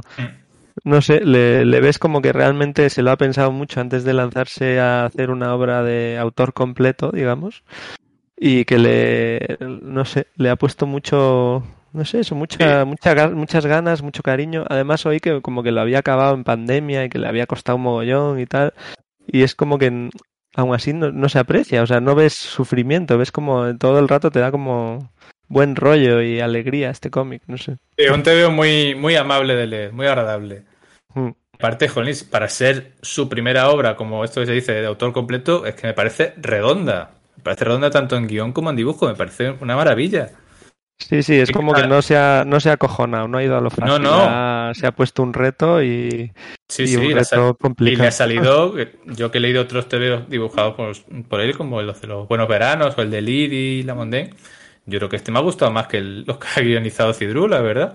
Y eso que los Buenos Veranos me gusta mucho. Sí, pero digamos, aquí mete más chicha, digamos. Sí. El- o sea, es más ambicioso. Los buenos veranos son unas historias muy bonitas, pero muy sencillas en cierta Sí. medida. Y este es como más ambicioso. Y luego mola que es como muy ambicioso en muchas cosas, pero también contenido en otras. Es como que casi todo el cómic está hecho como en seis viñetas por página, ¿no? Dos, dos Sí, hileras de tres viñetas. Y, y funciona muy bien. Tiene esa, esa especie de ritmo narrativo tan, tan constante y tan marcado, es como, no sé, eh, no, no lo hace nada rígido, curiosamente. Es como que esa limitación mm, hace que fluya todo muy bien, curiosamente. No sé, a mí me ha, me ha parecido eso, como hecho con mucho cuidado, mucho detalle y muy, muy agradable. Sí, sí, sí, completamente. Creo que este si- así como he dicho que el de Oleg sería mi TVO favorito, este posiblemente sería el segundo. Pero por la mínima, ¿eh? Ya te lo digo. Los demás, Adri, ¿tú te lo has leído? Que lo tenías allí en el Mm, No, tengo, te- tengo muchas ganas y lo voy a dejar un poco apartado, pero me acabas de, de dar mm, otra vez un empujón importante. Sí, hombre, Pues, eh, a- aprovecho ahora para decir que, como ya hemos estado mencionando, este cómic, el anterior, todos los podéis comprar cuando queráis en el Extra Comics, que ya hemos estado mencionando, que está en la calle San Bernardo número 20, en Madrid, muy cerquita, muy cerquita, muy cerquita de Gran Vía. Y si no, también lo podéis comprar online en el extracomics.com, si no me equivoco, siempre Eh, me acuerdo. Eh, sí, ¿verdad? Eso, eso es, perfecto. Lectracomic.com. Pero vamos, Yo, yo... sí- yo sí, ya estoy entrando todo el rato como para meterme del, eh, ya solo lo único que hago es eh, ir aumentando mi lista de favoritos y de deseos y es como, tío, algo- es. en, al- en algún momento tendré que enseñarle esto a alguien porque estoy aquí metiendo dos mil millones de cómics y no sé quién me los va, no sé quién me los va a regalar. Déjalo, déjalo ahí, imprímelo y déjalo ahí en la mesa de salón.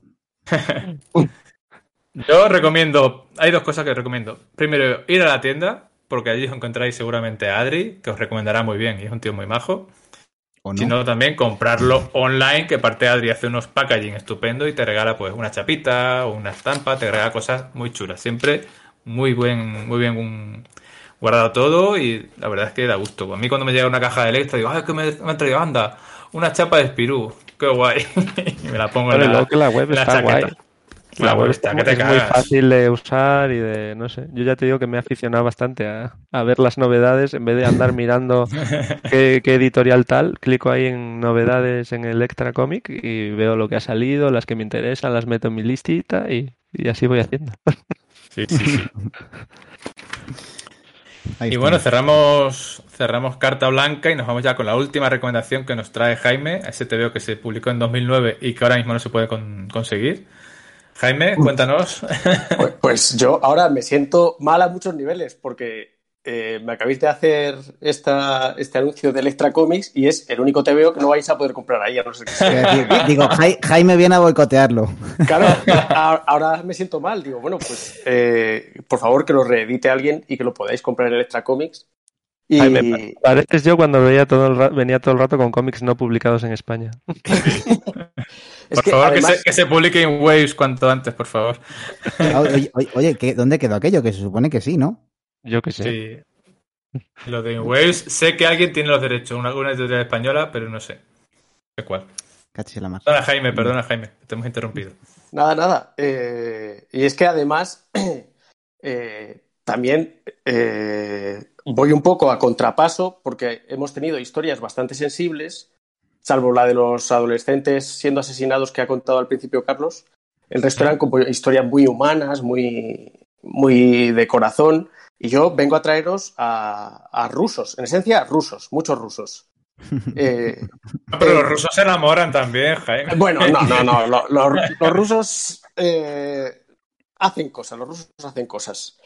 Pero sí, sí- sí que hay, sí que hay una historia humana aquí detrás, porque lo, lo he elegido, porque quería rendir un pequeño homenaje, ya que llevaba varios programas sin, sin poder aparecer, a uno de mis dibujantes favoritos, que tristemente ha, ha entregado la servilleta este año, en 2020, que es John Paul León. Mm, Y... Pues León, pues yo no tenía fichado ese hombre. Sí. Pues John Paul León le conocerás de Tierra X, eh, de las portadas del series de Babilonia, Ah, vale, de, vale. de hecho de un montón de portadas, y eh, este mismo año ECC sacó Batman Criatura de la Noche, con Karl Basiek. Mm, Eh, vale, vale, vale, vale. También lo recomiendo bastante. Es, es un dibujante eh, muy en la línea de Alex Todd, así bastante con, con un uso muy grande de la tinta, que a mí me gusta muchísimo. Y el hombre este año nos ha dejado con 49 años, lleva 14 años de, lucha contra la enfermedad y el, hombre, pues al final no, no ha vencido en este caso. Y eh, la curiosidad es que no hay muchas obras suyas publicadas en España.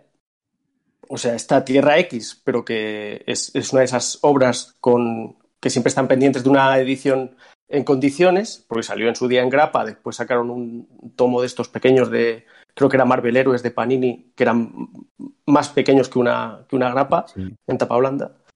Y que, vamos, es, es algo que sin duda debería, debería publicarse en una edición chula, chula, como cualquiera de estas que están sacando del Marvel cósmico, del Guantelete del Infinito, de Aniquilación, a un recopilatorio así deberían sacarla. Y eh, buscando obras de este hombre me di cuenta de que esta no la tenía. Y era una obra que pensaba que nunca se había editado aquí en, en nuestro país. Y cotilleé por internet y vi que sí, que la había sacado Norma en el año 2009. Y dije, bueno, pues ante, a la vista de que esto no se va a publicar eh, en el futuro próximo, eh, busqué en el mercado de segunda mano. Y, y es un cómic que además eh, no solo lo dibuja John Paul León, sino que en parte es el, el guionista también, porque el, el, argumento es de Brett Lewis, que es, es un autor que, del que yo no he leído ningún cómic más. Sé que tiene alguna algún cómic más, creo que en el serio Vértigo o en, o en Image, pero realmente solamente he leído este. Y... ¿Cómo, ¿Cómo, se llamaba el cómic, Jaime? Perdón. Ay, perdón, que me estoy enrollando y no he dicho el, el título. bueno, el, el, el, el cómic tiene la delicadeza de tener el título en cirílico y en castellano. Entonces, el cirílico debería ser algo así como Papostnia Mneniania y después eh, se llama The, The, Winter, The Wintermen, los hombres del invierno. Ah, vale, eh, si vale. esto. Eh... Iba a decir en castellano poco, vamos. No, en castellano ni siquiera. Eh, los invierneros. Vale, pues, eh, creo que la edición de CC se va a llamar Mr. Quitanieves, pero no lo tengo claro. Eh, la, la, historia es que es un cómic que iba a ser publicado por Vértigo, al final no salió y lo, lo sacó el sello Wildstorm, que, bueno, en principio iba a ser... O sea, es, es un cómic un poco gafado. Es un cómic que iba a tener en origen ocho grapas y finalmente tuvo eh, cinco más un especial, un poco... No, cuatro más un especial, un poco más largo, de 40 páginas. Y es una historia cerrada, o sea, es una, es una novela gráfica eh, que abre y cierra. Y bueno, lo que más quiero destacar es el dibujo de John Paul León, la composición de cada página es para echarle horas y horas mirando, incluso en las que parece que no hay mucho detalle, el, el nivel compositivo de este hombre era de otro planeta. O sea, la capacidad de este hombre para guiar la vista a pesar de la cantidad de tinta que mete en cada página, eh, hay muy pocos en la historia del, cómic norteamericano, para mi gusto, que estén a la altura. Eh, y, bueno, la historia, pues sorprendentemente va sobre, sobre rusos, que creo que es algo que no, no he mencionado ya. eh, eh, de hecho, bueno, la primera viñeta es que ya sorprende porque es una recreación de la portada del primer número de Action Comics, la mítica, el mítico dibujo de, de Schuster de Superman levantando un coche. Sí. Pues aquí está el martillo de la revolución, que es el gran es como el Capitán América ruso levantando un tanque encima del para lanzarse a un montón de soldados americanos.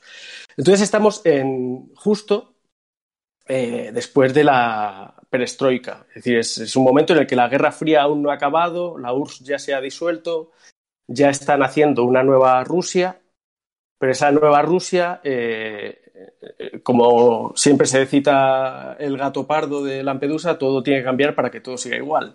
Eh, al final el poder está en las mismas manos, solo que en lugar de ser gente del partido, pues son gente que ha ido medrando a través de las distintas mafias y del, del mercado negro y, oligarcas y demás. Y en este mundo eh, hubo superhéroes soviéticos, hubo un, una especie de proyectos de supersoldados y demás. Aún así, eh, quiero advertir que no es un cómic de superhéroes realmente. Eh, de hecho, tiene mucho más de género negro y de género policíaco que de superhéroes. Eh, ahí me hizo gracia porque el martillo de la revolución en mi cabeza era, si habéis leído The Boys, eh, la gran salchicha Sí. de amor. Sí, me acuerdo, me acuerdo. A mí automáticamente me recordaba eso y eso me jodió un poco la lectura porque esto tiene un, un estilo muy de, nada humorístico. Y bueno, eh, seguimos los pasos de Kalenov, que es un policía, un policía que tiene una característica muy peculiar, que es eh, eh, un cliffhanger totalmente, no, un cliffhanger no, un, un cebo, un, un McGuffin, perdón, un McGuffin totalmente eh, inesperado, que es un tío que no se quita el gorro, no se quita un gorro de lana en todo el TVO, salvo en la penúltima viñeta. Y claro, tú le ves hasta en saunas de estas, eh, rollo sauna eh, de mafia rusa y tal, con su gorro de lana, y no se quita el gorro de lana, y no hay una justificación. O sea, ni, es un poco como Spirú, que nadie le dice, oye, que vas vestido de botones. Pues a, a Kalenov nadie le dice, oye, Kalenov, quítate, quítate el gorro que ya huele. Pues eh, este tío es un policía. Y se sabe que en su día eh, formó parte de algún tipo de fuerzas especiales y de hecho se mencionan a cuatro o cinco miembros más. Eh, una mujer y cuatro hombres, con los que se va encontrando a lo largo de la historia en, en distintos capítulos. Porque todos ellos se han eh, readaptado a la nueva realidad de Rusia, se han readaptado al sistema. Pues uno es guardaespaldas, otro es militar y hay una especie de referencia a, la, a las guerras del Cáucaso que hubo en, en los años 90, en, eh, o sea, entre Rusia y los chechenos, por ejemplo. Eh, y eh, el, caso es que a Kalenov, Kalenov se ve inmiscuido en un caso de secuestro infantil. Hay una niña que es secuestrada, según parece, por una trama de tráfico de órganos. O sea, todo esto no tiene nada que ver con lo que os había contado al principio. O sea, estoy cambiando el paso completamente. Eh, y esta, el, la búsqueda de esta niña le va a llevar eh, hasta Estados Unidos, a contactar con la mafia rusa de Estados Unidos, de vuelta a Rusia, al mercado de falsificación de obras de arte. O sea, te hace un mapeo de un mundo completo que yo cuando leí reseñas, eh, cuando estuve mirando a ver si, si valía la pena, lo comparaba mucho con Watchmen. Y eso me sorprendió Sí. bastante. Me tenía un poco el tufillo cuando estabas hablando, no sé por qué. Sí, Sí, me eh, había, tal cuando lo narrabas, sí, se me veían en la cabeza imágenes de, de Watchmen. a mí eh, es algo que al principio no entendía, pero sí me, ha, sí me ha dado ese aire de construcción de mundo. De, bueno, Watchmen al final es una ucronía. Es nuestro mundo con, con superhéroes y ha- han cambiado un par de cosas. Pues esto es igual, no es un mundo como el de Marvels o como el de cualquier cómic así que, que tome toda la tradición del cómic de superhéroes eh, estadounidense. Sino que es, es un TVO que da por sentado que en, en la URSS ha habido estos héroes. Y es algo que además es cosa del pasado. O es cosa del pasado, o bueno, eh, hay, hay alguna trama por ahí de eh, operaciones encubiertas y demás, pero bueno, no es algo que esté. eh, no, sale, en- no sale el Daily Google, no sale en el Pravda, el Spider-Man. Eh, entonces, es un, es un mundo muy rico, muy parecido al nuestro, que tiene esos pequeños toques de, de lo fantástico, que en mi opinión funcionan muy bien, pero ya os digo que, eh, de hecho, si lo ojeas, salvo que toques alguna página en la que salen eh, una especie de soldados como los de Hydra, estos que parece que son apicultores, pero con un Sí. jetpack, Sí, sí. eh, casi te parece un cómic policíaco puro y duro. Mm. Y bueno, a mí me ha, me ha gustado mucho. He de decir que es una lectura tela de densa. Eh, mm, narrativamente, las páginas son la leche, pero sí que es verdad que en cuanto a, a la, la rotulación y la forma en que está repartido el diálogo y la cantidad de diálogo y de apoyo- texto de apoyo que hay, eh, se hace un poco eh, denso de leer. Pero eh, o sea, es el único hándicap así que le veo, la única contra. Y así como lo, me- como lo cuentas, me recuerda un poco a los cómics que hacen Brubaker y, y Phillips. ¿Puede ser algo así? Pues mira, es que justo he estado compaginando la lectura de esto con Criminal, que lo estoy leyendo por primera vez. Eh, Y Ah. de alguna manera eh, están relacionados, sí. O, o sea, es, es que más. O sea, me, ha- me has leído la mente. Eh, el, el estilo narra- el, el estilo de dibujo de John Paul León es mucho más limpio que el de Sean Phillips. Eh, usa la misma cantidad de masas de negro, pero sí que tiene algo un pelín distinto, que es que Son Phillips usa cajas casi de cómic europeo, pues, o sea, la estructura de viñeta, la estructura de páginas son de cajas cerradas siempre, nunca, muy rara vez te rompe una estructura muy cerrada de tres, eh, tres filas por página. Y este sí que te constantemente las páginas eh, rompen el diseño, hay viñetas casi a página completa, pero que te cuentan como una escena de montaje, o sea, como la típica escena de montaje de Scorsese que te cuenta muchas cosas a la vez, pues eh, este te lo hace a lo largo de una página. Y en eso John Paul León eh, es que era un es que era un maestro, o sea, es, es que era muy, muy, muy bueno. Así que bueno, yo espero que sea un TVO que, que, vamos, creo que es algo que no se debería, eh, no- debería quedar en el olvido este cómic. De hecho, el tío que lo recomienda en la portada es Warren Ellis, o sea que viene con sello de, aproba- de aprobación de, de un calvo con barba. Así que yo creo que es un, un muy buen TVO. Sobre todo, sobre todo en el apartado gráfico en este caso. Pues lo apuntamos y a ver si, señores, señores de CC, por favor, publiquen The Winterman, de verdad. Pues a mí me ha dejado con, un- con unas ganas de leérmelo. Y aparte, si me dices que recuerda a lo que hace Brubaker y esto, y que pero incluso arrie- arriesgando más en la, en la paginación, Sí. en las viñetas, De hecho, me, perdón, me tiene recuerda, pintaza. recuerda mucho a, a otro Brubaker, al Brubaker del Soldado de Invierno. O sea, todos esos cómics con Steve Epting eh, del Capitán América. A Yo eso, no, eso no lo he leído yo.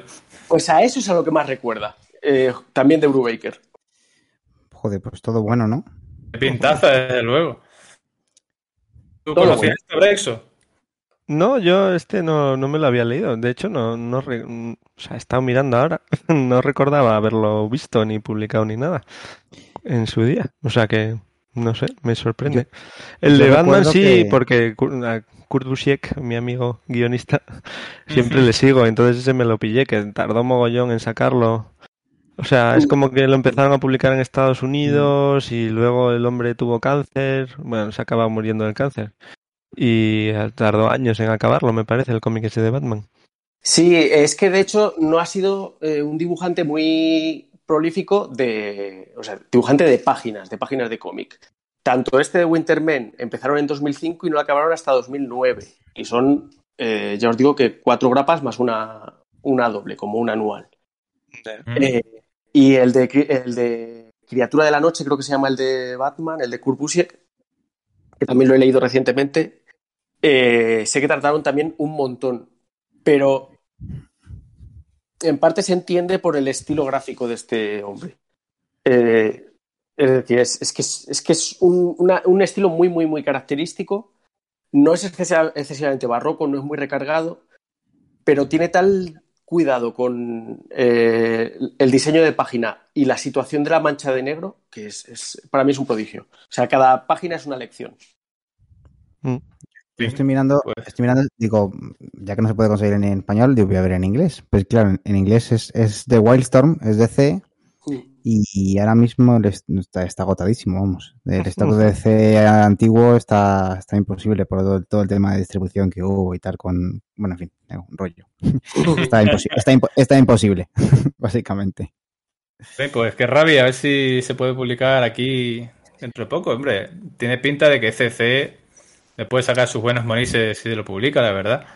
Si Wildstorm, no sé con- cómo queda eso. Sí, bueno, sí, sí, claro, sí han editado Authority y eso, o sea que tiene que ser CC la que tiene que hacerlo, Mm. claro. Sí, ojalá, ojalá, porque me tiene, me tiene pintaza, la verdad. Sí, sí, sí. Sí, hay que, hay que gritarlo alto para que nos oigan. Sí, este y el, el InWaves, de verdad. Hombre, y los dos, los que dos es- los queremos. Ahora que se ha muerto el pobre hombre, no sé, en plan homenaje, Sí. ¿no? Que le saquen sus Si es que Sí. Prácticamente no hay obra suya publicada, lo que decía Jaime, que, que más allá del Criatura de la Noche que salió hace poquito, lo demás es, es- el Tierra X igual tiene una edición Sí. nefasta que decías tú, del el extra superhéroes aquel que, que es que, en fin.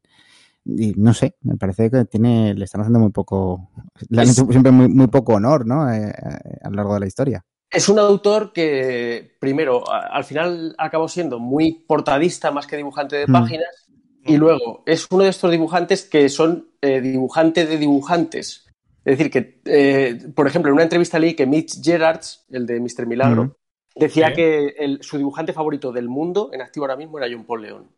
Eh, o sea, es un tío que ha influido eh, a unos niveles acojonantes, a, a un montonazo de gente. Ya os digo, por ejemplo, las, las portadas de series de Babilonia eh, son suyas y tiene un montón de portadas en, en el, en el Conan de Dark Horse, por ejemplo, también tiene alguna. Eh, ¿no? ¿De Hellblazer? Hellblazer- llegó a hacer un número, creo, al menos un número llegó a hacer completo. Y las portadas de esto último que estaban haciendo de, dentro del universo Sandman, creo que también son eran suyas, es verdad. Pero hizo un número en la etapa anterior. Mm. Y el caso es que eh, eh, si buscáis, o, o vosotros o nuestros oyentes, eh, por ejemplo, eh, vamos, que pongan su nombre directamente en Google Imágenes, verán imágenes totalmente eh, sorprendentes, porque tienen una ilustración de corto maltés que... eh, A ver, lo voy a buscar, espérate. Brutalísima, es- es- es que brutalísima. yo no- es- es- esa- ese dibujo es una estampita delante de la que yo todos los días rezo tres Padres Nuestros. O sea, Sí, es- es e- era un dibujante eh, portentoso. Es una pena que se haya ido tan joven, pues solamente con 49 años. Me da la impresión de que, de que ha seguido la, la maldición de su maestro, de Alex Todd. Pues, por ejemplo, una, una vez eh, oí un, un podcast en YouTube bastante largo en el que le entrevistaban haciendo un especial sobre, sobre Alex Todd, que era su gran maestro. Y de Alex Todd siempre se dijo que era el gran dibujante de dibujantes y era el, el genio del cómic sin una obra maestra. Tenía muchas pequeñas obras, pero nunca, nunca parió un, Watchmen o un, yo qué sé, o un El Señor de el Regreso del Señor de la Noche. Eh, era un dibujante muy alimenticio, pero que cada página suya era un prodigio. Y me da la impresión de que a, a John Paul León eh, le ha pasado un poco lo, lo mismo. Sí Tiene que también. recuerda un poco a Alex Todd. Vale, A mí acabo- me recuerda, estoy, vi- estoy viendo ahora mismo la- el dibujo de este corto maltés y guau, flipas, chaval. me recuerda mucho a, este otro mm, Tommy Lee Edwards se llama, el que Sí, hace también. El Mm. que hizo aquel con Mark Millar de 1984, Del niño, sí, que tiene varios cómics. Sí, sí, Me sí. recuerda mucho, o sea, que yo creo que son un poco de la misma escuela, los dos, ¿no? Yo ta- también veo mucho de, de- bueno, ahora a Fornés, ¿no? Inspirado por, por, por Eh, él. sí, Eh, de hecho, Fornés sí que le he oído también que, que John Paul León le gustaba bastante. Eh, Bueno, es que Fornés idolatra también a Alex Todd y a Mazzucchelli. O sea, son- Claro, claro. es más o menos toda la misma escuela. Lo que Mm. sí que estoy viendo, que te lo dije yo creo cuando me, cuando me preguntaste, que me acordaba, eh, también hizo bastantes números de su etapa en, de la etapa de Jeff Lemire en Animal Man, que está recopilando un tomaco. Y ahí sí que hay bastante suyo, junto con Steve Pugh, además, hay, hay, hay bastante de los dos cracks. Dibujaba lo de la película que hacía Animal Man, creo recordar, o algo así. Eh, pues ya no me acuerdo. Yo sé que dibujaba varios números, no era una cosa anecdótica. Pero, pero sí, sí, sí, se mezclaba con el dibujo de Steve Pugh, que también hacía bastante. Mm. Mm. Y lo último que hizo, Pues- estoy viendo aquí, que es eh, un, número de, un número de Catwoman. Que yo creo que aquí no se ha editado todavía. ECC no lo ha editado todavía. Eh, es el número 25. Y otra cosa que sí que sacaron aquí y que es, es en la revistita esta que saca ECC, que es como Mm. de previews suyas. Pues Sí. hay un número dedicado a. a crisis. ¿Cómo se llama la crisis que escribió Tom King? ¿Crisis de identidad? No, crisis de. Mm, Héroes en crisis. Héroes en crisis. Héroes en- Pues hicieron un número dedicado a eso, entonces era un especial de Tom King. Y había páginas de varias historias, una dibujada por, por Capdevila, creo que se llama. El, el, el- joder, vaya, vaya retalia de nombres maldichos estoy haciendo. Eh, bueno, había varias historias dentro y una entrevista a Gerards y demás. Y ahí dentro había una historia escrita por Tom King, una historia muy corta y, y dibujada por él que se llamaba Muerte Negra en América. Mm. Yo ese número lo tuve, creí que lo perdí y me lo compré tres veces más. Lo, lo tengo ahora cuatro veces, porque eh, esa historia, que es la historia de un soldado negro en la Primera Guerra Mundial, eh, dibujada en blanco y negro, íntegramente en blanco y negro, sin ningún tipo de color, eh, por, por John Paul León, no hay día que no la ojee. O sea, es- me, me parece acojonante lo que era capaz de hacer este hombre con, con muy poco, con una economía de, de recursos brutal, era capaz de contar eh, cosas eh, inmensas. Y vamos, también veo mucho suyo en David Zaja, por ejemplo, en David Zaja de Semillas veo un montón Oh. de él. Mm, Sí. Tú, Jaime, como dibujante, ¿tú consideras que te ha influido en tu estilo? A- eh, a- Buena, sea, con, con miedo de ser pretencioso, eh, yo cada día ojeo páginas suyas antes de ponerme a dibujar. Entonces, que sí. O sea, es, a mí me encanta, o sea, eh, daría cualquier cosa por dibujar como este hombre. O sea, es, es el estilo de dibujo que a mí más me llega. Jolín, pues nada, tío. De verdad lo apuntamos y a ver si podemos hacer un poco de presión a la gente de CC para que lo publique, porque nos deja a todos con la miel en los labios. Bueno, pues nada, hasta aquí el programa de hoy, lleno de recomendaciones muy frescas todas, no la de Jaime, pero la de Jaime la verdad es que nos ha, ha entusiasmado. Hacemos un breve repasito. Carlos nos trajo En lo profundo del bosque, yo traje Oleg de Freddy Peters, Adri el As de Sara Soler, Breixo Carta Blanca de Jordi Lafebre y Jaime de Winterman de Jean-Paul León. Así que tenéis ahí recomendaciones a Tutiplen. ¿Y dónde las podéis conseguir? En Electra. Así que chicos, no perdáis tiempo, que es todo bueno, de verdad. Y bueno, pues antes que nada, antes de despedirnos, pues muchas gracias Jaime, Adri y Breiso por, por vuestra sabiduría y porque cada día que grabo un programa con vosotros y con Carlos y con Fer también, aprendo un montón, la verdad. Da gusto. Y lo bien que lo pasemos. Eso también, hombre. Y si encima le gusta a nuestro amigo el conductor de autobuses, pues mejor que mejor, ¿no? hombre, sí. Más subidón También- aún. Para mí es un referente ya. Así que nada, queridos oyentes, muchas gracias por escucharnos un mes más y nos vemos en la próxima. ¡Hala! ¡Alerte, veos! Un abrazo, chao. Un abrazo.